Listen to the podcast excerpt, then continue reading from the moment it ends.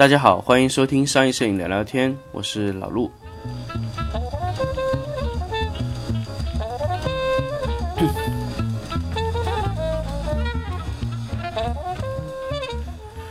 那么，继了上次的那一次日本 AV 聊聊聊聊日本 AV 的诞生和发展的这一期节目呢，其实 有说给大家去做继续的这个录制啊。那么，其实接下来要说的这一整套的东西呢，其实也就是想说说日本 AV 的女优了。那上一期节目其实给大家说了 AV 的这个发展在日本，其实也是非常非常的艰难，就是。经历过了各种的导演的换代，从伪本番到本番，啊，后来又经历了五马风波，也是非常非常的艰难啊。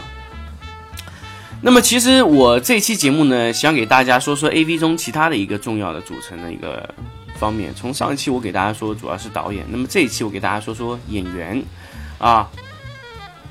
那么在 A V 中演绎的这种。呃，所谓的演员呢，其实都被称为 AV 男优或者女优。那么男优，其实我大概在上期节目跟大家说的比较多了。那 AV 的男优在早期的时候都是由导演亲自担任，因为那个摄像机的这个出现啊，出现单手握持的相摄像机，那么其实 很多都是由导演导演自己去拍摄。那么当然考虑到一个成本的关系，其实导演自己拍摄这个。这个 A V 这个也是很多啦，当然。那么接下来说说女优的问题。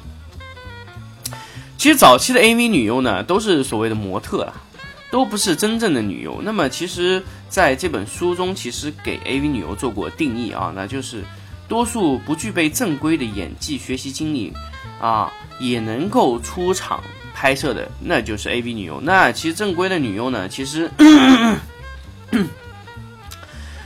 不管是导演也好，演员也好，观众也好，都把性交场面当做一种演技。其实所谓的呃正规的女优，其实她拍摄这些所谓的软性色情的电影，其实也是当做一种演技在考验。那么当然包括一些性反应啊、性冲动啊、肢体的表达的方式，都是所谓的一种演绎的方式。但是 A V 女优她有些时候是会把自己的真实感反应啊啊。本能反应啊，表现情绪的这个身体和和一些表现的这些方面啊，去凸显在这个 相机呃摄像机镜头里面。其实这就是所谓的一个日本 AV 女优的这么一个一个一个群体在那里表演。我所以我们看到大部分所谓的日本 AV 女优都是属所谓的本能反应啊。那么当然，A V 女优也经历过非常非常多啦。那早期就是所谓的塑封本，我想大家可能在中国是很少看到。那它如果是在日本的话，会有这种自动贩卖机。像中国，如果你要去买一本啊，就是呃那种裸体的这种塑封本的话，可能你会不太好意思啊。那么来说塑封本的概念吧，其实塑封本、塑封本，其实我们在很多书店也会见到，就是把。书啊，整个包装起来，那早期是一种书店的行为，就是为了让你只看不买，所以去把封起来。那么你想看里面的东西，当然你得花钱了。那么其实所谓的塑封本或者是怎么样的 一些其他东西，那么你所谓出的那些啊写真集啊这种东西。可能都是用塑封的形式，那么早期的 A V 其实都是塑封集这种形式去给大家做，当然也没有演化到 A V 这种视频的阶段。当然，这个在摄像机的发展上是有前途的啊。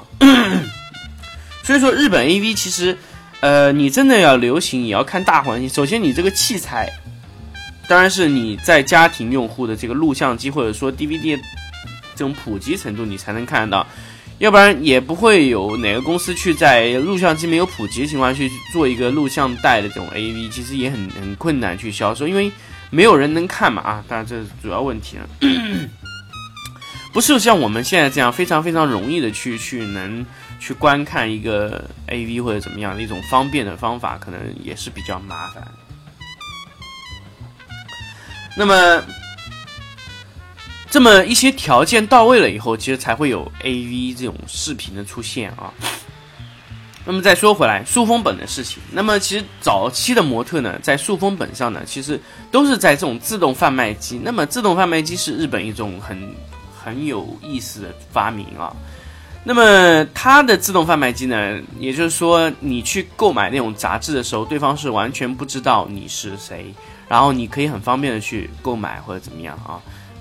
这个是我觉得是一个比较好的一个东西。当然。大家其实也可以啊，去去了解，就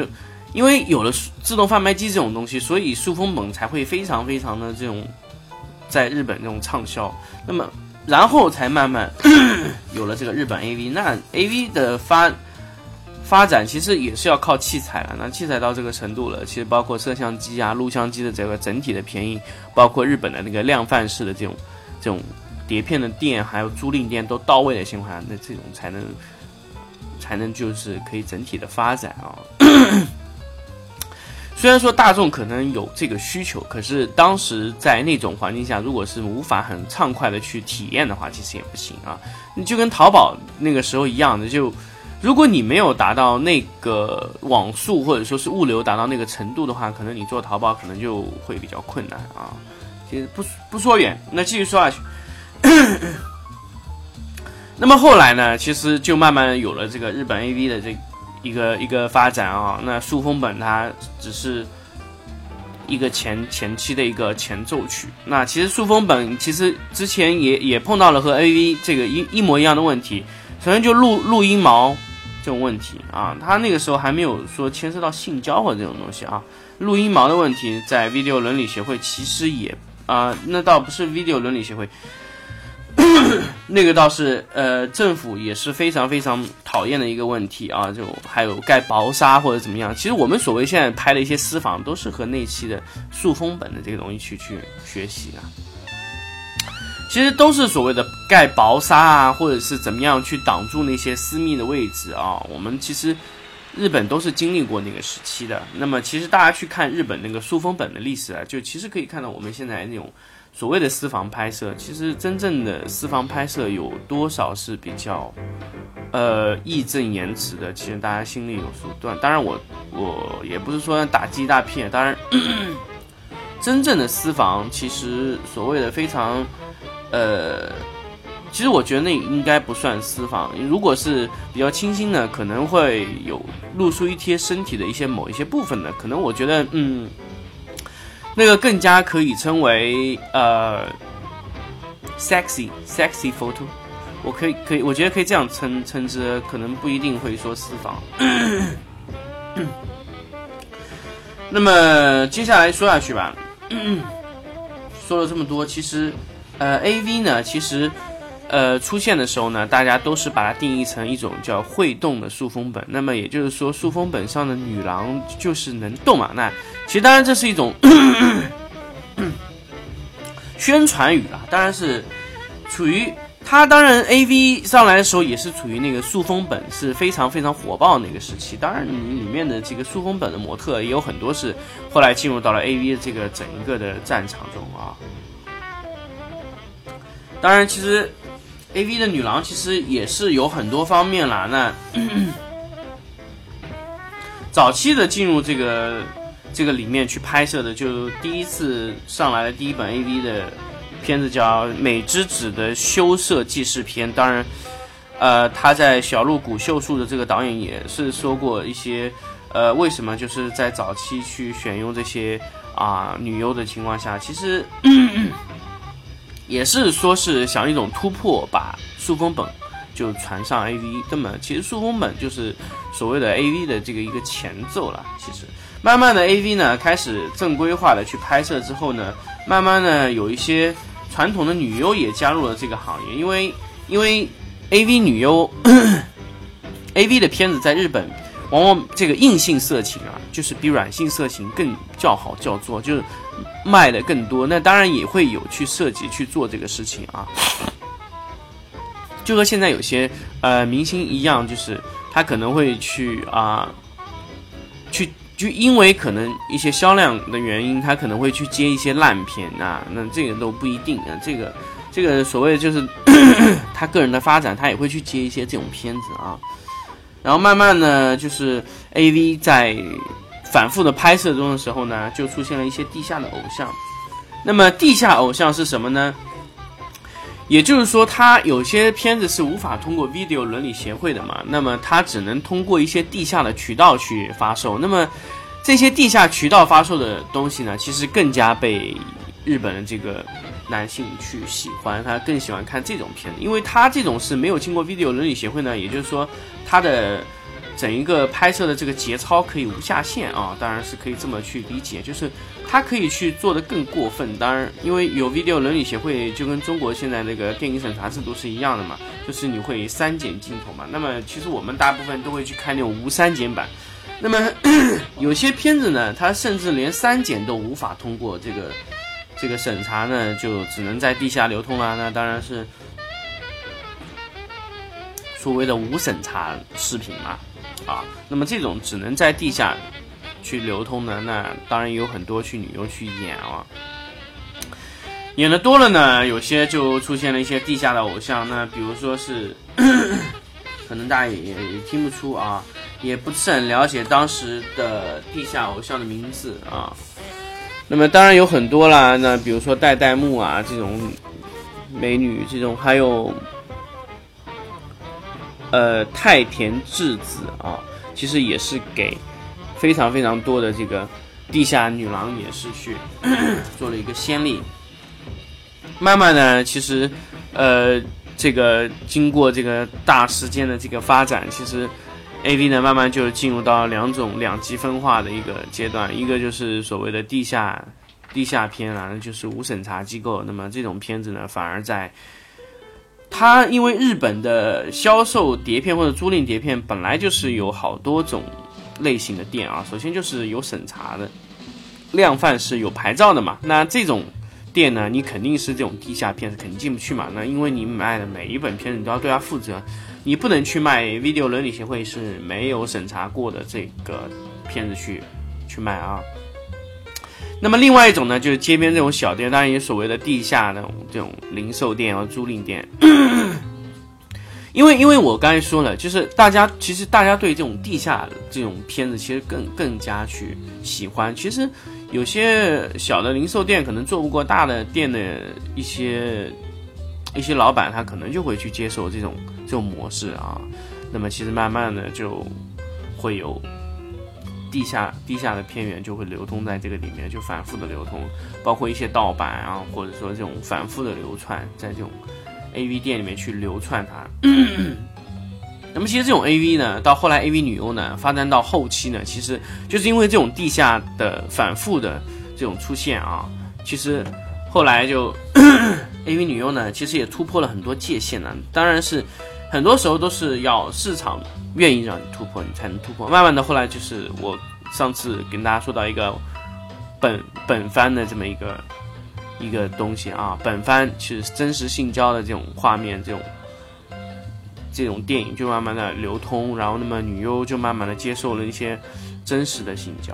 这种这种视频呢，当然也会去做。那当然，因为在地下销售的这些片子是没有所谓的电影这种流通啊，审查机构更加甚至不用说是一些。呃，所谓的这个叫电影分级制度了，因为根本就不存在，没有审查的嘛。然后呢，好像 日本人已经不满足于这种本番的这种这种情况，那么后来又出出出现过了各种其他这种诡异的这种各种各种类型的这种片子啊，甚至有和动物的。啊，还有各种各样的稀奇古怪的那种片子啊，那就是为了迎合不同时期的这个消费者的市场。当然，在地下地下流通的这个环境啊，这样不停的在流通。当然，其实，呃，你说日本人变态吧，啊，他有些恶趣向去变态。其实，所谓的他这些恶趣向的变态，当然是由于消费者的心理状态发生了变化。但是，老实说，如果每天让你看一样的东西，其实。你也觉得好像没有意思，当然，尤其是消费市场啊，一旦一个东西被市场觉得没有意思的时候，那你就必须做一个完全不同的东西去刺激这个市场。就比如说，我们去买衣服，可能我们现在非常非常喜欢韩版，哇，当你这个整个市场上流通的都是韩版的款式的时候，这个时候你就觉得韩版真的好看吗？我为什么要穿的和别人一样？我想干一点别的。这时候就就会有其他很多风新的这种风格啊，像现在，呃，我记得以前在杭州或者说淘宝市场上流通的这种货，大部分都韩版啊风格这种啊日韩版啊超版啊这种款式啊，那现在慢慢就有很多风格啦，像僧女啊。还有各种各样的这种颓废的朋克风啊，其实慢慢就有有点起头的势势头啊，包括一些潮牌的进来，其实都是一样的。其实当你一种风格被大量的去去做啊，然后做到做烂的时候，市场已经无法接受的时候，其实自然而然就会有一种新的东西出来。那么再说回日本这个 A V 的审查，就就那么 A V 女优，其实大部分都后来就。从本番呢更加升级到那种恶趣味上的，就各种各样的，甚至到最后有豚鼠系列。那么就是到豚鼠系列这个时候呢，就发生了一个啪一个转折。那这个时候呢，就很多女优就觉得，哎呦，好像不行了。为什么呢？因为豚鼠这个系列确实造成了一些比较坏的印象。当然，我在上期节目也跟大家说了，就是。会引发一些犯罪率，那么包括警视厅啊，各种地方都会去查这个东西。那么后来就，这个当然是首先遭殃的原因是拍的这个人了，那拍的这个人肯定是遭殃了，那么导致这一个 类型的片子就不让拍。那慢慢的又回到本番的时代，那其实本番的时代呢，其实老实说，你上去过的东西再下来，别人就觉得好像没有意思了。其实，其实很多时候都是这样的。比如说，你去做一个事情，你已经做到更好了，也不是说更好吧，你已经做到更过、更过火的东西，让再让你回来的时候再去做其他以前你做的事情，其实你觉得真的是打不起劲头啊。那慢慢这个时间长了以后呢，日本的这个消费市场可能对本番的这种片子的这种热情度也慢慢的下降。其实这个时候。人家希望看到更多的，反而是软性色情更加会让这个消费市场更喜欢啊，有带一些剧情的这种软性色情。那慢慢的，女优又转向了这种软性色情的拍摄，其实都是经过了反复反复的这个表现，包括女优的这个进化啊，慢慢的，其实女优也很多种啊，当然。之前拍伪本番的这种软性色情的女优，当然也愿意加过来去拍硬性色情。虽然这个时候硬性色情已经不流行，但是硬性色情确实被印证了，就是，呃，让你成名最快的一条路啊！大家相信，呃，范岛爱其实就是拍硬性色情出名啊。当然，呃，虽然说这个名字其实，我觉得因为啊，已经已经过去的人，当然是啊，我觉得不太合适说。当然，其实是。他确实是日本 AV 史上的一个标志性的这么一个人物啊，就是因为他开创了硬性硬性色情的一个一个比较有名，然后他又去，他是成功转型 AV 女优的第一人啊，因为他是后来参加了很多日本的一些深夜档的成人人节目啊，包括他后来确实是他其实是在苍井空之前最最早转型的那一类那一系列的。日本 AV 女优中的第一人，无非就是他后来就自杀了嘛，那可能，当然也不合适说了啊。那我们就继续说到 AV 女优的这些进化的后面的事情啊，那那后来就慢慢去拍这种软性色情，到后来呢也经历过了一些无码风波啊，那后来的女优呢，其实所谓的这种硬性色情啊，本番式的片子，我说了，其实。也是无法在日本直接销售的，必须要出口转内销。所以后来的女优其实拍大部分比较过火的片子啊，其实，呃，包括名字也都是使用了这种英文去命名。那其实这种这种片子其实是主要是拍给外国人看，就出口到美国。那么其实到美国之后，它的流通速度就更快了。其实我们大量的片子都不是直接从日本流通过来，而是从美国流通到中国国内的。呃，因为我们看到大部分的片子，呃，如果说你以前看到比较过火那种片子，其实往往不是在日本本地发行，因为大家要知知道，我在前面的节目跟大家说过，就是因为日本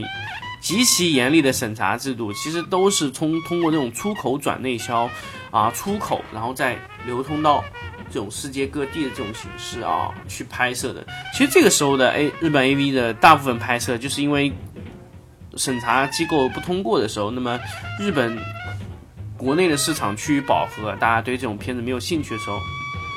才会有大量的电影公司啊，就日本 AV 的这种电影公司去大量的出口到国外去，这种片子在国外的就反复的流通。其实，呃，包括美国的这些流通的情况也是，我觉得是比日本的好的呢。它后来又大量的出口在国外，那么中国是进不来啊。中国因为在那个时候比日本更为保守，所以它的审查根本是不可能过的。所以我们看到几乎都是那种从美国的网站流出的一些视频，包括一些盗版啊。那么 其实这种无码这种片子，其实在国外发布的也是非常非常的厉害。当然也是本国的这个无法接受了。那当然虽然说是。呃，日本的这个伦理上是可以接受，但是可能它的审查机构是过不了，因为因为 它的一些政策啊是过不了，所以它都会有逃避一些政策的方案，就是所谓的出口转内销这种形式啊。当然也是用通过盗版的形式回过回到国内啊，然后通过美国的出版商，然后卖进国内来卖。其实这个就就合理的规避了一个日本的一个审查机构。那那他当时的审查呢，其实只是审查日本国内的片子，那么审查国外的片子、入口的片子，可能就对他们来说是比较比较辛苦了。他可能就没有去做这个事情。当然，也是给日本的一些呃小的片商其实创造了这么一个机会去做这个事情啊。那么当然是 A V 女优那个时候拍的，其实大部分呢都是出口国外的片。其实有些 A V 女优其实根本就。根本就是说，呃，怎么说呢？他有些片子根本就是直接就印成了英文啊，然后这么一个情况到 A V 女优到后期的发展，其实。后来会越来越过分了，都是本番或者说是更加多的那些一些颜色啊，或者这种这种这种的一种